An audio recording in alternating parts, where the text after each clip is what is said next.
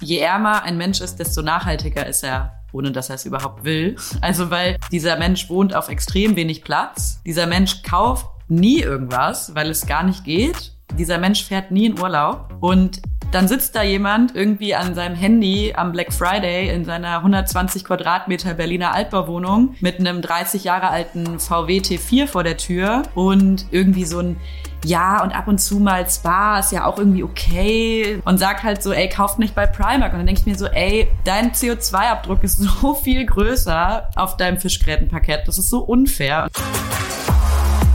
Gesellschaftlich, politisch, persönlich. Herzlich willkommen zu einer neuen Folge hier bei Lou, dem Podcast.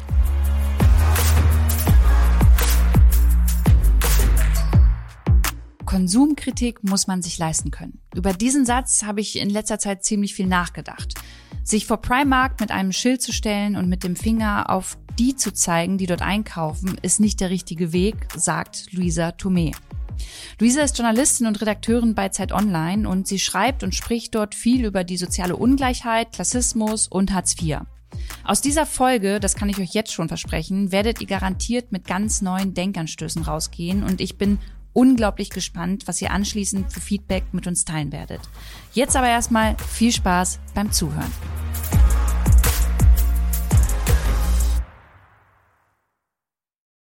Luisa, ich freue mich sehr, dass du heute da bist und würde ganz gern gleich mal am Anfang von dir wissen, wenn ich dich gerade so anschaue, die Zuhörenden sehen dich nicht. Was trägst du für Kleidung und welche Marken sind das? Hehe, gemeine Frage. Danke für die Einladung. Ich versuche die meisten Sachen tatsächlich Secondhand zu kaufen. Ich bin Vintage-Fan, aber auch mehr aus Prokrastination und Zeitvertreib. Aber ich habe gerade einen Fast Fashion Weekday-Schal an. Ich habe auch ganz sicher, let's see, oh ja, ich habe Adiletten an, weil ich im Homeoffice sitze. Ich habe ein Weekday-T-Shirt an. Also, ich würde sagen, perfekt ist der Look nicht wenn ich so an mir herunterschaue, dann sehe ich bei mir auch einmal also ein Fair Fashion Oberteil von Armed Angels, aber auch eine Hose von Monkey und das ist einfach auch reinstes Fast Fashion und habe mich lange Zeit nicht getraut, das auszusprechen, gerade wenn man über Nachhaltigkeit spricht. Und ich würde gern von dir wissen, was macht das mit dir? Also wenn wir jetzt darüber reden und du weißt, dass du halt Fast Fashion Marken trägst. Boah, erstmal macht das gar nicht so viel mit mir. Also ich finde ja irgendwie diese ganze Debatte, Fast Fashion so komplett zu bashen, irgendwie bisschen schwierig, weil ich sollte mich dafür probably inzwischen schämen. Aber also einige der Klamotten sind alt, aber allein schon in diesen Rechtfertigungsmodus zu kommen, was ich eigentlich anhabe und was ich eigentlich trage, finde ich ist halt so total der falsche Ansatz, weil ich kann nicht als Konsumentin irgendwie jeden Tag in den Spiegel gucken und irgendwie gucken, ob ich moralisch richtig auf die Straße gehe und ob ich mich damit gut fühlen darf oder nicht. Also Konsum hat ja ganz viel mit Privilegien, ganz viel mit Wissen, ganz viel mit ganz vielen verschiedenen Faktoren zu tun und eben nicht nur mit dem, was am Ende irgendwie am Körper landet. Und deswegen fühle ich mich sehr okay mit dem, was ich trage. Darüber werden wir nachher auch noch intensiver sprechen. Du schreibst ja auch viel zu dem Thema Konsumkritik. Wie bist du denn zu dem Thema gekommen? Also warum beschäftigt besonders das dich so sehr? Also primär schreibe ich viel über Klassismus und bin dann irgendwann an den Punkt gekommen, an dem ich gemerkt habe, dass diese ganze Debatte um Fair Fashion und Fashion Revolution und wie wir es alles nennen, sehr, sehr viel mit Klassismus zu tun hat. Und tatsächlich ist es auch irgendwie so gekommen aus meiner eigenen Bubble. Also ich lebe ja selber komplett in dieser Bubble, in der alle alles richtig machen wollen und doch nicht konsequent genug sind. Und bei mir in meinem Freundinnenkreis, aber auch irgendwie in meinem gesamten Umfeld arbeiten viele in der Fair Fashion Industrie. Viele verbringen ihre Zeit auf Flohmärkten, weil alles cooler ist, wenn es nur Secondhand ist. Ähm, und gleichzeitig unterhalten wir uns halt auch viel darüber, wie privilegiert es eigentlich ist, das alles machen zu können. Und so bin ich eigentlich darauf gekommen. Und dann wurde ich irgendwann mal auf ein Panel eingeladen, wo ich ganz vielen Fair Fashion wie soll ich sie nennen, Fair Fashion BefürworterInnen äh, erklärt habe, dass es eine ganz schön privilegierte Position ist, die sie mhm. da einnehmen. Und so ist es irgendwie entstanden.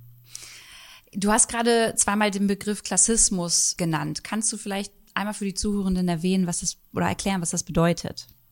Willkommen zur Klassismusstunde. Genau. Ähm, Mache ich auf jeden Fall gerne. Vielleicht machen wir es einfach an dem Beispiel. Ähm, also Klassismus fängt halt da an, wo man verkennt, dass wir in einem Land und in einer Welt leben, in der es soziale Unterschiede gibt und in der man quasi Menschen dafür judgt, wo sie herkommen und was damit vor allem einhergeht. Und wenn man es jetzt irgendwie überträgt auf diese ganze Fair- und Fast-Fashion-Debatte, dann ist es eben genau das, wenn ich mich als privilegierte, gut situierte, gut gebildete, weiße Frau mit einem Schild vor Primark stelle und irgendwie sage, kauft nicht bei Primark, weil Primark ist ganz böse, dann verkenne ich damit, dass es halt Menschen gibt, die zu Primark gehen, die halt überhaupt keine Wahl haben, ob sie zu Primark gehen wollen oder nicht und denen halt vielleicht auch ein Abend Angels Pullover ein bisschen das Budget übersteigt. Und ich glaube, damit kann man Klassismus ganz gut mhm. beschreiben. Das hast du Primark gerade angesprochen. Das ist auch eines der Unternehmen, an das ich denke, wenn, wenn man über Fast Fashion redet. Aber Aktuell ist es so, dass besonders so in der jüngeren Generation und auf TikTok immer wieder der Online-Textilhändler Shein auftaucht. Und ich weiß immer nie, wie man den ausspricht. Ich glaube Shein, also äh, äh, Schein auf jeden Fall nicht. Ich, ich sag Shein, weil es wurden schon ein paar dafür ähm, gerügt, dass sie Schein gesagt haben. Aber ich kann es mal kurz buchstabieren. S-H-E-I-N. Also ich würde ich ich würde es Shein nennen und Just for the record. Das das das das krasse finde ich ist daran, dass dass er noch mal ein neues Level von Fast Fashion ist, weil da wirklich zum Teil pro Tag zwischen sechs und neun neue Artikel in diesen Shop reingeballert werden. Also das muss man sich mal vorstellen. Pro Tag sechs bis neuntausend ähm, Artikel. Und dann habe ich einen aktuellen Report gelesen von Greenpeace in Bezug äh, auf Shein, die nämlich äh, sich Artikel rausgesucht haben und die ins Labor geschickt haben, um die untersuchen zu lassen auf Giftstoffe. Und 15 Prozent dieser ganzen Artikel beinhalten schädliche Substanzen, die die EU gar nicht erlaubt. Und mir hat es irgendwie Gänsehaut so bereitet, weil ich mir so denke, ey, das sind ja auch zum Teil Menschen, die sich vielleicht nicht den Pullover, den ich hier von Armed Angels anhabe, leisten können und sich darauf einlassen, gesundheitsschädliche Dinge zu tragen. Wie siehst denn du das? Erstmal finde ich es total witzig, weil ich habe vor ein paar Tagen von einer Freundin, die sehr tief in der Fair Fashion Industrie arbeitet und sich sehr gut auskennt, diesen Greenpeace Bericht bekommen, irgendwie so zur Vorbereitung. An dieser Stelle danke Anna und habe den gelesen und natürlich ist es mega, mega schockierend und es ist, geht einfach alles überhaupt nicht klar. Es geht überhaupt nicht klar, sechs bis neuntausend Dinge am Tag rauszuballern. Es geht überhaupt nicht klar, mit Plastik irgendwie sich auch noch, also quasi, das ist ja Greenwashing in, in the worst case, irgendwie sich damit dann auch noch zu schmücken. Ich finde es natürlich alles total furchtbar und natürlich sollte es solche Unternehmen nicht geben. Und gleichzeitig ist es halt genau wie du sagst, dieser Markt hat ja eine wahnsinnig große Nachfrage und ich glaube, wir müssen uns dann ein bisschen fragen, warum hat er so eine krasse Nachfrage? Natürlich auch, weil voll viele Leute einfach drauf kacken und einfach kaufen, was sie wollen und wenig Geld ausgeben wollen und gleichzeitig das aber halt viele Leute überhaupt erst ermöglicht zu shoppen. Und ich hatte vor ein paar Tagen irgendwie die Debatte auch mit jemandem, die in der Fair Fashion Industrie arbeitet, wo es darum ging, zu unterscheiden zwischen Kleidung, die man braucht und shoppen, was man so just for the pleasure macht. Und das ist halt in dieser ganzen Black Friday-Debatte ja darum geht, man solle nicht einfach sinnlos shoppen. Und selbst das sehe ich halt voll anders, weil wenn halt solche Fast Fashion Marken irgendwie Menschen die Möglichkeit geben, auch einfach mal zu shoppen. Also das ist halt so eine krasse Bubble. Dann sitzt man in seiner 150 Quadratmeter Altbauwohnung und sagt irgendwie, man, andere Leute dürften jetzt keinen Spaß haben. So, das finde ich halt auch ein bisschen absurd. Und in diesem Beitrag von Greenpeace, wir können ihn ja vielleicht auch irgendwo verlinken, es gibt dazu nämlich auch so ein Instagram-Reel, fand ich es schon wieder ein bisschen geil, weil da sitzt dann irgendwie so eine Frau auf so einem Stuhl und sagt so, oh, das ist aber alles ganz schlimm und das dürft ihr alles auf keinen Fall kaufen. Und irgendwie denke ich mir immer so, ja, das ist schön, dass du das nicht musst, aber andere Leute haben halt irgendwie nicht so eine Wahl. Ich sehe das schon wie du und gleichzeitig bemerke ich aber, und das ist natürlich auch die Kritik an meiner eigenen Branche, dass natürlich unglaublich viele Menschen mit viel Reichweite das auch so ein bisschen verherrlichen, diesen Konsum, die dann da irgendwie unglaublich viele Pakete, wenn Influencer ihre Pakete da zeigen, dann da vorstellen und dann äh, irgendwie das so ein bisschen auch normalisieren, dass man so viel kaufen muss. Natürlich darf man jetzt denen nicht die Schuld daran geben, aber irgendwie trägt das ja alles so ein bisschen dazu bei. Und dann stelle ich mir die Frage, wenn wir das nicht kritisieren sollten oder dürfen, dass einfach auch Menschen gerne mal shoppen möchten, was ich total verstehe und das ja was ja auch menschlich ist, muss man dann aber einen Unterschied machen zwischen denen, die das schon einfach mal machen sollen, weil sie sonst einfach vielleicht noch nicht so viel Geld haben und die sich einfach freuen, wenn sie das mal machen können. Und was ist denn mit den ganzen, die super privilegiert sind, unter anderem ich, der das nicht so weh tut, dreimal in der Woche vielleicht shoppen zu gehen und dann unnötig viel Zeug zu Hause zu haben. Also gilt es dann für, für uns alle oder sollte man da schon Unterschied machen, auch wenn man auf das Thema Nachhaltigkeit guckt? Also es gibt auf jeden Fall den Unterschied und klar muss man da unterscheiden. Also mir geht's ja vor allem darum, und das ist ja auch das, was ich letzte Woche nochmal in einem Text irgendwie zusammengefasst habe, um dieses sich gegenseitig verurteilen. Ich finde halt irgendwie dieser Kampf, der zwischen KonsumentInnen ausgetragen wird, ist halt völlig das falsche, der falsche Weg, um irgendwie aus dieser Hölle der Fast Fashion und des Weltuntergangs irgendwie rauszukommen. Und wir kommen da halt irgendwie nicht weiter, wenn halt A sagt B was und B sagt C was. Das ist natürlich alles totaler Unsinn. Und natürlich muss man da unterscheiden. Und ich bin, ich bin ja selber, wie gesagt, voll dafür, Konsum zu reduzieren. Ich bin voll dafür, darauf zu achten, was man kauft. Ich bin aber vor allem dafür, dabei halt nicht zu vergessen, dass das eine total privilegierte Position ist, wenn ich mir das überhaupt erst aussuchen kann. Was kaufe ich? Wie oft kaufe ich's? Es hat ja auch viel mit Bildung zu tun. Also bis ich mich irgendwie mal eingelesen habe, welches Siegel und welcher Aufkleber für was steht und ob die jetzt wirklich irgendwie nachhaltig sind.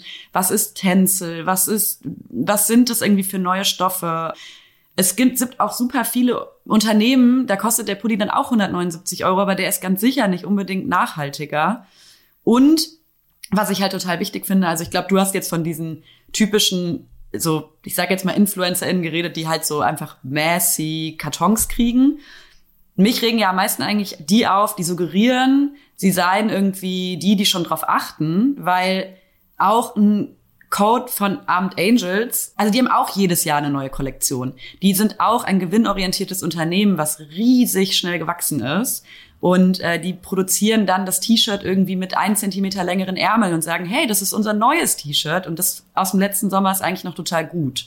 Also die wollen auch ihren Stuff verkaufen und das ist, glaube ich, irgendwie so eine Geschichte, wo ich dann sage, let's be honest. Mhm. Ähm, braucht man jetzt irgendwie den Pulli, weil er jetzt eine neue Farbe hat? Da finde ich es schon fast ehrlicher, wenn halt die, die ihre Messkartons irgendwie haben, präsentieren mhm. und sagen, ja, ich mach's halt, so mhm. ohne diese Moralkeule dabei. Ich weiß total, was du meinst und man muss an dieser Stelle auch transparent äh, halber sagen, dass ich zum Beispiel auch mit Amt Angel zusammenarbeite und natürlich mir auch immer, sagen. nee, ist ja voll okay und äh, gleichzeitig mir auch immer überlege, passt es zusammen, geht es überhaupt, darf ich das? Und an dieser Stelle ist für mich natürlich auch dann dieses Ding von, wenn ich Werbung mache, verdiene ich Geld, so und ähm, ich probiere es schon immer so durch kleine Sätze wie, ey, wenn ihr wirklich etwas Neues braucht, wenn ihr wirklich eine Jacke braucht, so dann nehmt den Code, was natürlich dann auch wahrscheinlich nicht viel bringt, ich weiß es nicht, aber schon in der Art und Weise, wie du kommunizierst, so ein bisschen achtsamer damit umzugehen und Leuten zu suggerieren, hey, denk noch mal auf jeden Fall drüber nach, wenn du wirklich etwas brauchst, dann könntest du damit ein bisschen Geld sparen. Aber ansonsten hast du deine alte Jacke noch. Aber klar kann ich mich aus der Verantwortung nicht total rausnehmen. Nur denke ich halt auch so ein bisschen, es wäre halt, also ich finde, es darf nicht ein Entweder-Oder geben. Also ich darf schon über die Problematik von Fast Fashion aufmerksam machen und vielleicht auch das, was Fair Fashion besser macht. Und gleichzeitig aber auch konsumieren, weil ich glaube, das eine geht nicht ohne das andere. Und mir ist immer irgendwie wichtig zu sagen, in einer nicht nachhaltigen Welt werden wir auch nicht zu 100 Prozent nachhaltig leben und konsumieren. Es wird einfach nicht funktionieren. Und es wird auch, ist auch utopisch zu sagen, wir konsumieren bald alle gar nicht mehr oder nur noch wenig. Es wird nicht passieren. Ja, auf jeden Fall. Und ich glaube, es ist auch nochmal wichtig zu betonen, ich bin großer Fan von Fair Fashion. Ich bin großer Fan von Menschen, die sich dafür einsetzen, dass, ähm, dass Menschen nicht mehr in widerlichst prekärsten Arbeitsverhältnissen arbeiten. Ich bin überhaupt, also um Gottes Willen, ich verherrliche nicht Fast Fashion. Mhm. So, es ist der dreckigste. Also wirklich, ich will nur einfach darauf aufmerksam machen, dass es halt quasi eine sehr, sehr kleine Bubble ist, denen es halt irgendwie überhaupt möglich ist, über ihren Konsum so zu entscheiden. Mhm. Und es immer noch ein Großteil der Menschen ist, die das halt nicht können. Und vor allem jetzt gerade, ich glaube im letzten Jahr, wir haben es ja gemerkt, dass wir durch Inflation, durch den Angriffskrieg auf die Ukraine, aber auch durch Corona und so unsere Zahlen von Armutsbetroffenen steigt einfach immer weiter. Ähm, es gibt, ich glaube, jeder fünfte, ich glaube, ich weiß es, jeder fünfte arbeitet im Niedriglohnsektor. Wir haben einfach eine wahnsinnig große Arbeiterschicht. Wir haben eine wahnsinnig große Menge an Menschen, denen es einfach wirtschaftlich nicht so gut geht, dass sie überhaupt die Wahl haben, sich einen Fair Fashion Pullover zu kaufen. Und das ist so die eine Sache. Und die andere Sache ist auch, let's be honest, wir sind auch alle nicht perfekt. Also, und deswegen ist auch so dieses, so was trage ich zum Beispiel gerade. Ich bin ja inzwischen jetzt in der Position, natürlich ähm, kann ich mir einen Fair Fashion Pullover kaufen. Ich habe es auch letztlich noch gemacht aber ich will mich dafür dann nicht maximal feiern. Das ist irgendwie genauso wie ich mich nicht maximal judgen will, wenn ich irgendwie äh, mir einen Schal kaufe von von einer Fast Fashion. Ich finde einfach, die Verantwortung muss halt weg vom Konsumenten oder von der Konsumentin, weil das halt immer dazu führt zu diesem, also ich nehme immer dieses Bild von der eine stellt sich mit dem Schild vor den anderen und ähm, dann, also es passiert dann halt auch nicht viel damit. Mhm. Du begleitest ja auch Menschen manchmal in ihrem Alltag, in deiner äh, Art und Weise, wie du arbeitest, um dann auch zu verstehen, wie die Menschen leben, was sie fühlen, damit du dann darüber berichten kannst. Kannst du uns mal mitnehmen in die Gefühlswelt von Menschen, die im Moment echt am struggeln sind und nicht nur im Moment und jeden Euro umdrehen müssen und wahrscheinlich über ganz andere Na Dinge nachdenken als über ein Fair Fashion Pullover? Ja, ich war vor, ich weiß gar nicht, wann es war, vor vier, fünf Tagen nochmal für eine Recherche äh, bei der Tafel. Habe da nochmal mit Menschen gesprochen. Ich kann jedem empfehlen, der sich mit einem Schild vor Primark stellt, geht einmal zur Tafel und sprecht mal mit Menschen, die nicht mehr wissen, wovon sie ihre Lebensmittel bezahlen sollen. Weil das ist halt so krass. Das ist irgendwie so krass, wenn du da ankommst und ich, und ich mache das seit, keine Ahnung, fünf, sechs, sieben Jahren, gehe jedes Mal da raus und bin immer noch, ja, also ich sag immer so, ich, ich bin nie, ich bin nie so emotional angefasst oder so, aber ich bin immer noch so, wow, krass, das ist schon nochmal was anderes, wenn man einfach hingeht. Und ja, ich habe da halt mit Menschen gesprochen, die halt sich da ihren, ihren Einkaufstrolley voll machen. Da gab es eine Frau, die hat dann gefragt, hey, gibt's heute Brezeln? Mein Sohn kommt heute zu Besuch, der isst die so gerne. Nein, es gibt leider keine Brezeln. Okay, dann hat sie halt einfach keine Brezel. Und da sind halt wahnsinnig viele Ehrenamtler, die halt dieses ganze System überhaupt möglich machen. Und das führt dazu, dass man dann so merkt, wenn ich dann andererseits in meiner privaten Bubble dann irgendwie zwei Tage später auf einem Fair Fashion Event bin, was ich total gerne mache, weil meine Freundinnen da arbeiten und weil ich das total supporte, sind es schon zwei krasse Welten. Also so total unterschiedlich und ich finde trotzdem den Kampf um so eine Veränderung in der, in der Modeindustrie total wichtig, aber manchmal, glaube ich, würde es halt helfen, wenn diese Menschen mehr miteinander sprechen würden. Mhm. Wie stehst du denn zum Thema Secondhand? Weil ich eine Zeit lang, also am Anfang, als ich mich so mit dem Thema auseinandergesetzt habe, immer dachte, ja, okay, dann kauft halt bitte nicht bei Primark, sondern kauft halt Secondhand. Und heute denke ich so, das ist auch krass anmaßend von mir, die, die nicht auf Secondhand angewiesen ist, anderen Menschen wiederum zu sagen, kauft auf jeden Fall nicht bei Primark, aber holt euch halt gebrauchte Klamotten, damit es einfach, ja, nachhaltiger ist. Ich finde auch diese, ähm, also ich finde auch diese Aufforderung so geil, mhm. einfach sozusagen, hey, wenn du dir halt 179 Euro für einen Pulli nicht leisten kannst, dann kauf doch den, den ich schon mal anhatte. Ist doch super. So, dann haben wir doch jetzt das Problem gelöst. Und ich glaube, alle, die nicht in einem Reihenhaus aufgewachsen sind, äh, sondern mit wenig Kohle, so wie äh, ich ja auch, Secondhand ist so ein Trauma. Weil wenn man halt diese Wahl nicht hat, ja, man ist halt irgendwie nicht die Studentin, die samstags, nachmittags, just for pleasure in Secondhand-Laden geht und sich ein cooles Vintage-Hemd kauft, sondern Secondhand war so pain, immer gebrauchte Sachen kaufen zu müssen. Und dann kommt man halt irgendwann oder komme ich halt irgendwann an einen Punkt, wo ich auch so bin, so nein, ich habe auch Bock auf neu, ich habe Bock und Recht auf neue Klamotten, so.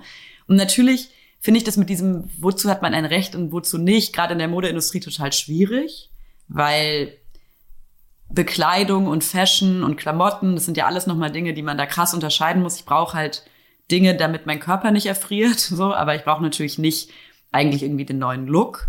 Aber genau, diese Secondhand-Debatte ist ultra klassistisch, weil sie einfach vorgibt, Secondhand sei irgendwie die Lösung. Dabei ist sie erstens nicht die Lösung für alle, weil sie die Entscheidungsmacht gar nicht haben. Dann ist Secondhand voll so Vogue. Man geht halt irgendwie in Secondhand-Laden und kauft da ein Hemd, aber ist halt eigentlich gar nicht drauf angewiesen. Kauft im Zweifelsfall denen das weg, die es halt wirklich brauchen. Dann ist nochmal irgendwie eine krasse Debatte um, wer kann überhaupt Secondhand kaufen? Also glaube ich, müssen wir dann auch nochmal gucken, dass es gar nicht für alle Menschen und Körper irgendwie gemacht ist. So und sieht auch nicht bei allen cool aus mit so einer Secondhand Jeans und einem Hemd. Und es ist auch nicht jedermanns Style. Und es muss irgendwie, also ne, so voll viele, okay, du merkst, Secondhand ist einfach so ein Riesenthema und es ist Ja, total schwierig, ist- da irgendwie. es ist voll wichtig, was du gerade alles angesprochen hast, dass ich überhaupt mal so das im Kopf durchzuspielen, weil das das war bei mir am Anfang auch nicht so und ich beobachte das halt dadurch, dass ich natürlich auch probiere, immer mehr mit Menschen zu reden und zu verstehen und irgendwie mir meinem Privileg bewusst geworden bin und auch kapiert habe, es gibt so unglaublich viele unterschiedliche Lebensrealitäten, gehe ich auch anders mit den Themen um. Aber ich beobachte eben auch, ähm, besonders im Internet, dass da viele, ja, zum Teil auch Aktivistinnen unterwegs sind, die es gar nicht böse meinen. Die meinen das, die haben schon die richtige Intention, aber die sind eben bei diesem Punkt noch nicht angekommen, das so zu reflektieren. Und deswegen finde ich es unglaublich wichtig, dass du das ansprichst und dass man das einfach für sich mitnimmt und mal sacken lässt und darüber nachdenkt. Weil hier in Berlin ist natürlich, wie du sagst, wenn ich auf den Mauerpark-Flohmarkt gehe, dann ist es für mich so Hipster. So, weißt du, alle tragen jetzt hier die Second-Hand-Sachen, weil es passt so zu dem geilen Lifestyle. Aber wie du schon sagst, vielleicht nimmt man dann das, das Piece zum Beispiel, das wirklich noch schön ist irgendwie, den Leuten weg, die dann wirklich darauf angewiesen sind. Und da wird ja auch Kohle draus gemacht. Ne? Also hier in Berlin bezahlst du nicht für ein Secondhand-Oberteil äh, auf dem Flohmarkt ähm, in irgendeiner Hipster-Gegend äh, drei Euro. Da bezahlst du dann locker mal 30 Euro, einfach nur, weil es getragen ist. Also es ist Ja, halt- und in, und in Berlin wird doch auch dann immer so geil unterschieden zwischen Secondhand und Vintage. Und dann irgendwie so in diesen Vintage-Läden gibt's dann natürlich auch noch so 180 Euro Blazer. Ähm, so gab's noch mal eine andere Debatte. Stimmt. Why the fuck macht man diese absurde Unterscheidung? Aber ähm, ja, voll. Und bei mir war es halt, also ne, das ist halt das beste Beispiel. So für dich ist halt so Mauerpark, Hipster, Wohlfühlsonntag, Kaffee in der Hand, Schlendern und ähm, aber nur mit Fotos Hafermilch, machen. ne? Also Hafermilch, Genau. Cappuccino. Mhm. Und Recap. Wichtig. Ja. Und äh, für mich ist Secondhand halt so, Mama kommt nach Hause und sagt so, hey, das T-Shirt ist doch voll schön und es ist das schäbigste T-Shirt. Ich habe auf gar keinen Fall Bock, dieses T-Shirt zu tragen. Aber gab dann halt auch kein anderes. Und das ist halt für mich irgendwie Secondhand. Oder so dieses einmal die Woche in diesen einen Secondhand-Laden in Aachen gehen.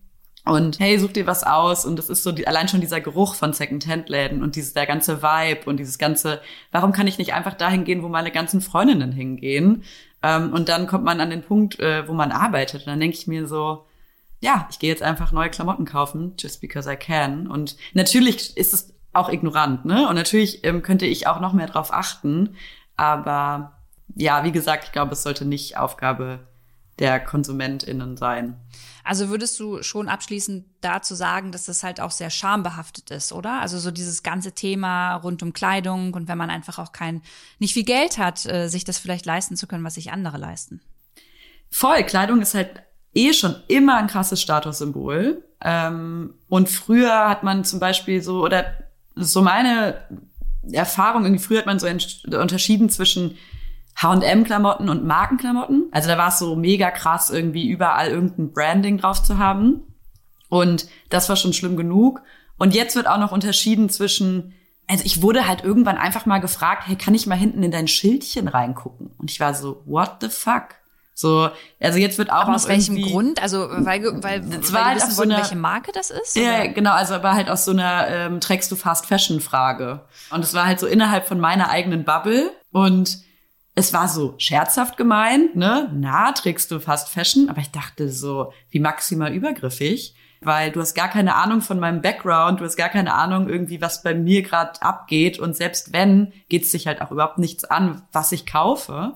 Und genau, das, das was ich gerade noch sagen wollte, ist halt so, ich glaube, jetzt gibt's noch mal diese Abstufung zwischen Good Buy und Bad Buy. Also jetzt kann man nicht nur teuer und billig kaufen, jetzt kann man auch noch gut und böse kaufen und wird dahin auch noch mal irgendwie so unterschieden. Und für Menschen, die halt wenig Geld haben, ist halt Kleidung sowieso schon immer ein empfindliches Thema, weil man an Kleidung einfach krass ansieht, wie viel Kohle man hat. Also ich zum Beispiel habe früher einfach immer schwarz getragen, weil das war so the best way, um zu verstecken, dass es halt alles nicht so mega neu und auch nicht so mega teuer war. Genau, und deswegen ist es halt so total schwierig, weil ich glaube, es ist alles gut und wie gesagt, es ist auch total richtig, aber ähm, halt auch einfach nicht für alle möglich. Und trotzdem müssen wir auch darüber reden, wenn wir über Fast Fashion sprechen, dass diese ganze Industrie, und das hast du auch schon angesprochen, ja ein krasser, äh, eine krasse Triebkraft für einfach den Klimawandel ist. So, also das können wir ja nicht, können wir nicht wegdenken. Das ist einfach so, dass da maßgeblich viel beschissen läuft.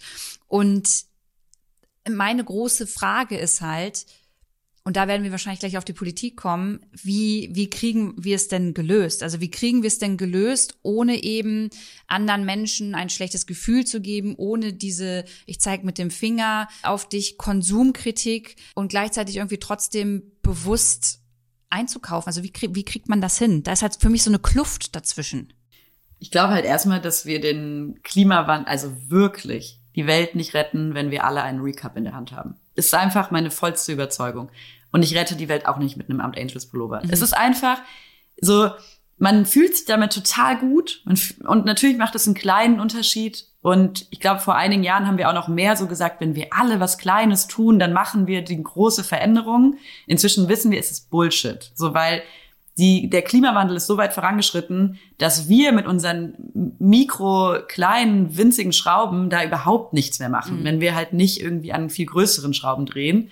Ich finde halt diesen ganzen Klimawandel im eigenen Badezimmer Gelaber ist halt so viel gut. Mhm. Fühlt sich super an. Ich habe mein Plastik in meinem Badezimmer aussortiert.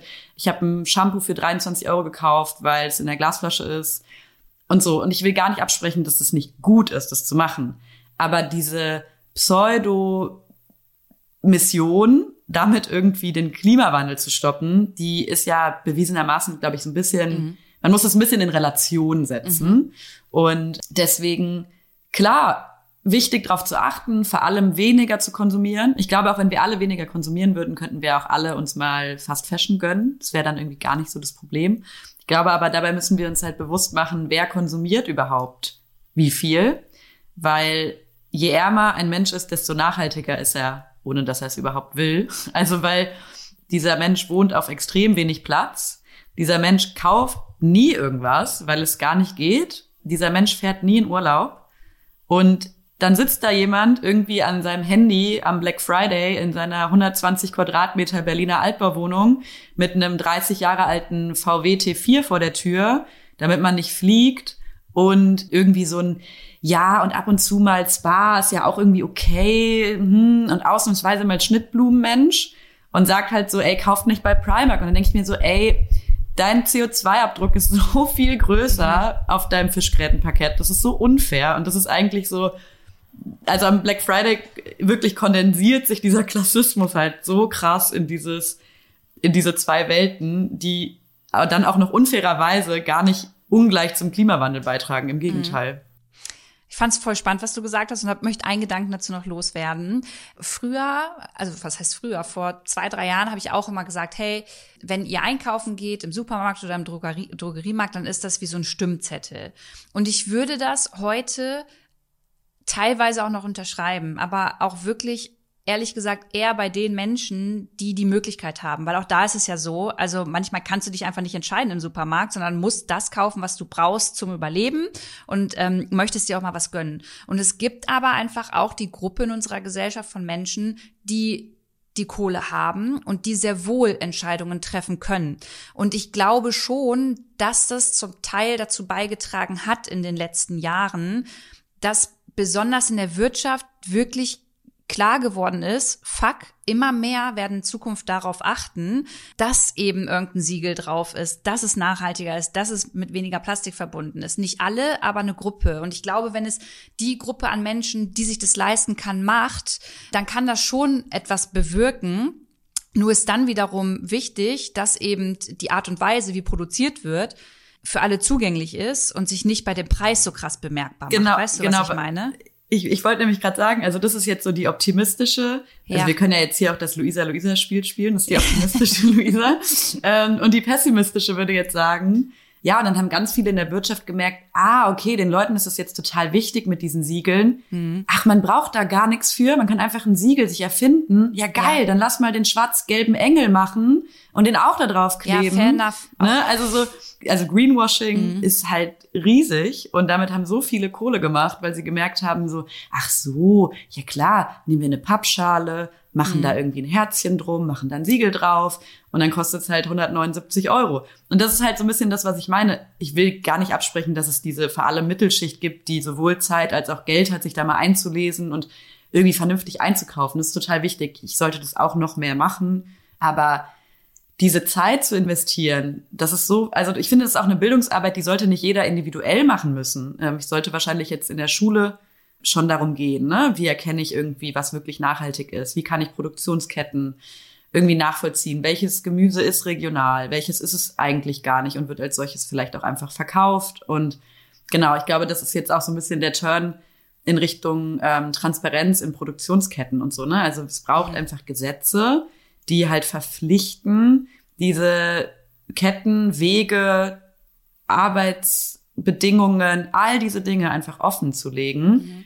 Und dann sollte es bitte noch Gesetze geben, die solche Arbeitsbedingungen gar nicht erst möglich machen oder so hart unter Strafe stellen, dass es sich auch selbst mit Fast Fashion nicht mehr lohnt. Mhm. Dann sind wir jetzt ja bei der Politik. Und ich würde gern von dir wissen, wie sehr du glaubst, den PolitikerInnen diese Kluft zwischen Konsum, dem Einkommen der Menschen und der Klimakrise bewusst ist und wie zufrieden du in dem Zusammenhang auch äh, mit unserer aktuellen Regierung bist, ja, was ihr Einsatz, äh, was ihren Einsatz angeht. Also ich glaube, erstmal muss man doch sehen, wir haben verschiedene Interessensgruppen. Ne? Also so, und die müssen die alle irgendwie unter einen Hut kriegen ich glaube, wir müssen nicht darüber diskutieren, dass wir verpennt haben, früh genug einfach einzusehen, dass wir was ändern müssen und dass wir da viel zu spät sind. Also wir, die Politik, viel zu spät. Und dass es jetzt gerade eher so eine Schadensbegrenzungspolitik ist. Und dann sieht man aber jetzt eigentlich an der aktuellen Situation ziemlich gut, wir haben uns dann irgendwann auf den Weg gemacht, als die Ampel angefangen hat, als die Grünen in die Regierung gekommen sind, als selbst die SPD und FDP irgendwie alle mal gesehen haben, okay, Klimawandel schon nicht ganz so unwichtig, let's do it. Naja, und dann kommt irgendwie ein Angriffskrieg auf die Ukraine und dann haben wir einfach in der Realität eine ganz andere Situation. Und jetzt, ich meine, wir haben, wir haben gestern irgendwie einen Vertrag mit Katar unterschrieben. Wir kriegen Gas von denen, obwohl wir gleichzeitig gerade einer WM zugucken, die, die so krass offenlegt, wie Menschenrechte dort irgendwie geschrieben werden. Aber naja, das ist halt die Realität. Und ich finde es auch gut, dass dann eine Politik anerkennt, wir müssen Preise stabilisieren. Wir können nicht immer nur nach Idealismus Politik machen. Es geht nicht. Und das ist, und das hat man ja selbst gesehen, dass, dass Menschen wie Luisa Neubauer sich auf neue Kompromisse wirklich eingelassen hat und gesagt hat, okay, ich find's okay. Ich find's okay, dass wir übergangsweise AKWs anlassen. Ich find's okay, dass wir irgendwie wieder auf, auf, ne, also auf Energien zurückgreifen, die wir eigentlich irgendwie abschaffen wollten, weil wo sollte das sonst hinführen? Das wäre wieder irgendwie, eigentlich wieder eine Klassismusdebatte. Und ich glaube deswegen, auch was den ich glaube, wir brauchen krassere Lieferkettengesetze. Wir brauchen viel, viel strengere Produktionsgesetze für, für Klamotten. Und das ist so der eine Weg. Und der andere Weg ist aber auch, warum supporten wir nicht oder subventionieren wir nicht Fair Fashion Labels, die es wirklich richtig machen wollen. Würde ich denen auch total gönnen, weil ich finde wirklich, also die machen ja alle einen super guten Job und es ist total wichtig. Nur kann es halt bis jetzt niemand so richtig bezahlen. Mhm. Jetzt hast du aber auch vorhin von der Tafel gesprochen und ja auch über das Thema Armut. Und ich denke mir, es ist eigentlich schon traurig, dass es die Tafel überhaupt geben muss und dass sie das wuppen muss und dass da nicht viel mehr aus der Politik kommt. Und wenn ich mir unseren Finanzminister Christian Lindner anschaue, der, und das sage ich jetzt mutmaßlich, äh, Millionär ist, der macht Politik oder soll Politik machen für Menschen in Armut und hat aber gleichzeitig meiner Meinung nach gar keinen Bezug zu dieser Lebensrealität. Also wie machbar ist das denn deiner Meinung nach, dass da überhaupt was passiert, besonders für Menschen, die eben auf jeden Euro gucken müssen? Also ich, ich kann halt für mich nicht nachvollziehen, was heißt nicht nachvollziehen, aber ich, für mich ist es ein ganz emotional schwieriges Thema, dass ein Christian Lindner auch Politik für ärmere Menschen machen soll, der nie in dieser Lebensrealität war und ich würde auch mal behaupten, keine besten Freunde abends am Tisch sitzen hat, die aus dieser Lebensrealität stammen, sondern irgendwie alles Manager und CEOs sind. Ja, aber da gehen irgendwie, glaube ich, zwei Dinge so ein bisschen durcheinander, weil erstmal die Tafeln, also auch bei der Tafel, bei der ich jetzt nochmal war, finden es immer mega wichtig zu betonen, dass sie eigentlich nicht existieren wollen würden. Ne? Also ich meine, man muss sich mal vorstellen, dass halt ein nicht staatlich eingerichteter Verein das abfängt, was wir staatlich in einem Sozialstaat einfach nicht abgefangen bekommen. Und dass es einfach sich eine Institution gegründet hat, die sich eigentlich selbst abschaffen will. So, ist ein ganz schön absurdes Konzept, weil die stecken mega viel Arbeit da rein und sind gleichzeitig mega frustriert, dass sie es überhaupt machen müssen. Und mega, mega wichtig, dass sie es machen. Das andere ist halt so ein bisschen, Markus Söder stimmt gegen das Bürgergeld und drei Tage später sagt er so, hey, wir schenken der bayerischen Tafel eine Million. Und ich denke mir so, hm, vielleicht würdest du die mal eher in deine eigene Politik investieren und halt nicht wieder händeschüttelnd mit Schürze bei der Tafel stehen. Aber, und ich glaube, das, also ich finde es so ein bisschen lame, immer zu sagen, ja, wir brauchen mehr Betroffene aus verschiedenen Schichten in der Politik. Politiker sind schon immer reich. So, die sind am meisten, okay, das ist auch pauschal, aber ne, gut situiert, vor allem halt in so Rängen, wie Christian Lindner es ist. Voll okay. Christian Lindner muss nicht sein Vermögen abgeben, um empathisch agieren zu können. So, ich glaube, das könnte er das auch. Das meine ich ähm, aber auch nicht, Luisa. Das meine ich nicht. Sorry, wenn ich dich gerade unterbreche. Das meine ich auch nicht. Der soll, das, das, wenn das so klang, dann das, das meine ich nicht und das will ich auch gar nicht. Aber ich habe das Gefühl, dass er nicht wirklich einen Bezug haben möchte zu diesen Lebensrealitäten, weil das, was auf zumindest in der Öffentlichkeit immer stattfindet, sind eher andere Treffen mit anderen Menschen. Und ich würde mir manchmal einfach mehr wünschen, dass diese Empathie mehr vorhanden ist und auch dieses Ich öffne mich dafür, weil wir einfach in Deutschland ganz unterschiedliche Lebensrealitäten haben. Und für diese Menschen muss ich eben auch einstehen, weil die nicht so eine krasse Lobby haben, auch als ja, Finanzminister. Voll, auf, jeden, auf jeden Fall von Christian Lindner erwarte ich und vor allem von der Partei, zu der Christian Lindner gehört, äh, erwarte ich jetzt gar nicht so viel, weil deren Ansatz ist ja nun mal auch ein ganz anderer. Nämlich dieser klassische vom Tellerwäscher zum Millionär und wenn du es nur willst, dann kannst du es auch schaffen. Ich glaube, da haben wir andere Parteien, die das noch krasser machen sollten. Und ich bin voll bei dir, ne? Ich bin voll bei dir, dass äh, ich habe, ich plädiere immer dafür, wir müssen mehr mit den Menschen statt über diese Menschen reden. Wir müssen auch in Talkshows mehr diese Menschen einfach mal einladen, statt immer zu sagen, ey, da gibt es Menschen, die, weil die können auch alle sprechen. Alle Menschen, mit denen ich in den Jahren geredet habe, sind alle smarter als wir, viel erfahrener als wir, können da viel besser drüber sprechen. Und das sehe ich ja auch als krasses Privileg von meinem Job, ne, dass ich als Reporterin rausfahren kann und halt mit diesen Menschen sprechen kann. Und ich merke das ja auch irgendwie in Talkrunden mit HauptstadtpolitikerInnen, dass der Unterschied zwischen denen und mir ist meistens, dass sie halt sehr viel in sehr großen, schönen Gebäuden sitzen und Bundestagsdebatten hören und es schon einen Unterschied macht, ob man dann halt gleichzeitig einfach mal mit diesen Menschen spricht. Voll, ich bin total bei dir.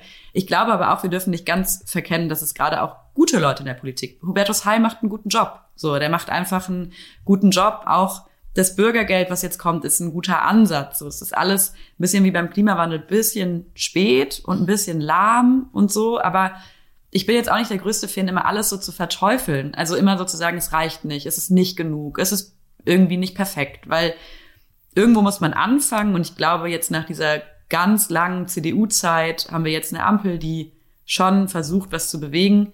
Das hier ist keine SPD-Werbung, sondern eher so, ja, ich versuche halt immer eher so zu sagen, okay, klar, es gibt tausend Dinge zu meckern, ich mache das ja auch gerne, aber vielleicht auch dahin gucken, okay, was können wir machen oder was kann noch passieren, damit es irgendwie besser geht. Und natürlich sollte es nicht Menschen geben, die kein Geld haben, um einzukaufen. Das ist eh klar weil du gerade gesagt hast, was können wir machen? Vielleicht abschließend auch nochmal an die Zuhörenden äh, von dir vielleicht ein, zwei Gedanken dazu. Es ist jetzt Weihnachten und besonders Weihnachten, das sollte nicht nur dann sein, aber besonders da fällt einem dann doch immer wieder auch auf, wie einsam andere Menschen sind, ähm, die sich vielleicht auch nicht so dieses Weihnachtsfest gönnen kann, können wie andere, die vielleicht auch alleine sind. Und dann stellt man sich auch schon irgendwie immer die Frage, was kann man machen? Und man kann Geld spenden, aber es gibt dieses Jahr auch, ähm, das habe ich zumindest so in meiner Community einfach mitbekommen, kommen auch viele junge Leute, die gern was machen würden, aber halt sagen, Balu, Geld habe ich einfach nicht so viel und ich, ich, das, ich kann das nicht gerade einfach so locker flockig spenden. Hast du vielleicht ein, zwei Gedanken, weil du auch viel unterwegs bist irgendwie und mit Menschen in Kontakt kommst. Was können denn die Zuhörenden dieses Jahr machen, um vielleicht einfach ein bisschen zu helfen? Also natürlich kann man, glaube ich, jede Tafel ist dankbar für Menschen, die sich da hinstellen ich fand es auch total krass bei den Tafeln, bei denen ich war. Das sind vorwiegend alte Menschen und mehr Männer als Frauen. Die also helfen also voll, oder die dort Die helfen. Mhm. Nee, die helfen. Ne? Also ich glaube, man kann bei jeder Tafel anrufen, die sind dankbar um jede helfende Hand. Ich würde aber eher empfehlen, lest doch mal gute Bücher über Klassismus. Also ich empfehle Julia Friedrichs Working Class heißt es, glaube ich. Ich empfehle ein Buch von Anna Meyer, diverse Texte von ihr, die sich mit dem Thema beschäftigen. Achso, Anna Meyer, das Buch heißt Die Elenden. Ähm, es gibt noch sehr, sehr viele andere Bücher, die man dazu empfiehlt. Also ich finde es halt irgendwie eher wichtig, so macht euch euren Privilegien, macht euch bewusst, wie privilegiert ihr seid, macht euch bewusst, wohin wollt ihr kritisieren, baut ein Pappschild und stellt euch vor den Bundestag und nicht irgendwie vor Fast Fashion und in der nächsten Diskussion, um dieses Thema vielleicht ein bisschen bewusster zu haben, hey, wie, wie cool, dass ich das machen kann, wie cool, dass ich drüber nachdenken kann, wie cool, dass ich überhaupt irgendwie Knowledge und Geld habe für diese Sachen. Und gleichzeitig, wie okay, wenn das jemand nicht macht, aus welchen Gründen auch immer. Mhm. Und was ihr natürlich auch noch machen könnt, ist Luisa verfolgen. Auf Twitter, auf Instagram oder aber auch natürlich deine Arbeiten, die du regelmäßig bei äh, der Zeit zum Beispiel veröffentlichst. Ich äh, werde euch alles verlinken in den Show Notes und äh, danke dir, Luisa, dass du ähm, ja die Zeit, die genommen hast, um mit mir über das Thema zu sprechen. Und ich bin mir ziemlich sicher, dass du richtig viele Denkanstöße mitgeben konntest. Danke dir, Luisa, für die Einladung bis bald und äh, vielleicht dann mal gemeinsam mit einem Pappschild, obwohl, nee, du kannst mich begleiten, wenn ich mal mit einem Pappschild vor dem Bundestag stehe. So rum machen wir das. Promise, machen wir.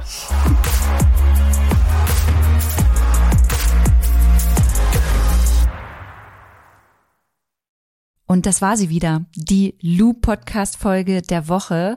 Ich weiß nicht, wie es euch geht jetzt nach der Folge. Aber nach dem Gespräch mit Luisa bin ich mit mega vielen Gedanken da rausgegangen und habe das irgendwie nochmal reflektiert und habe wieder festgestellt, dass die Welt, dass die Themen, dass all das, was wir besprechen, denken, fühlen, dass das nicht unbedingt immer nur entweder oder ist und dass es vielleicht manchmal auch eine Mitte geben muss und auch bei dem Thema man wieder nicht so absolut drauf gucken kann und schon gar nicht sofort mit dem erhobenen Zeigefinger.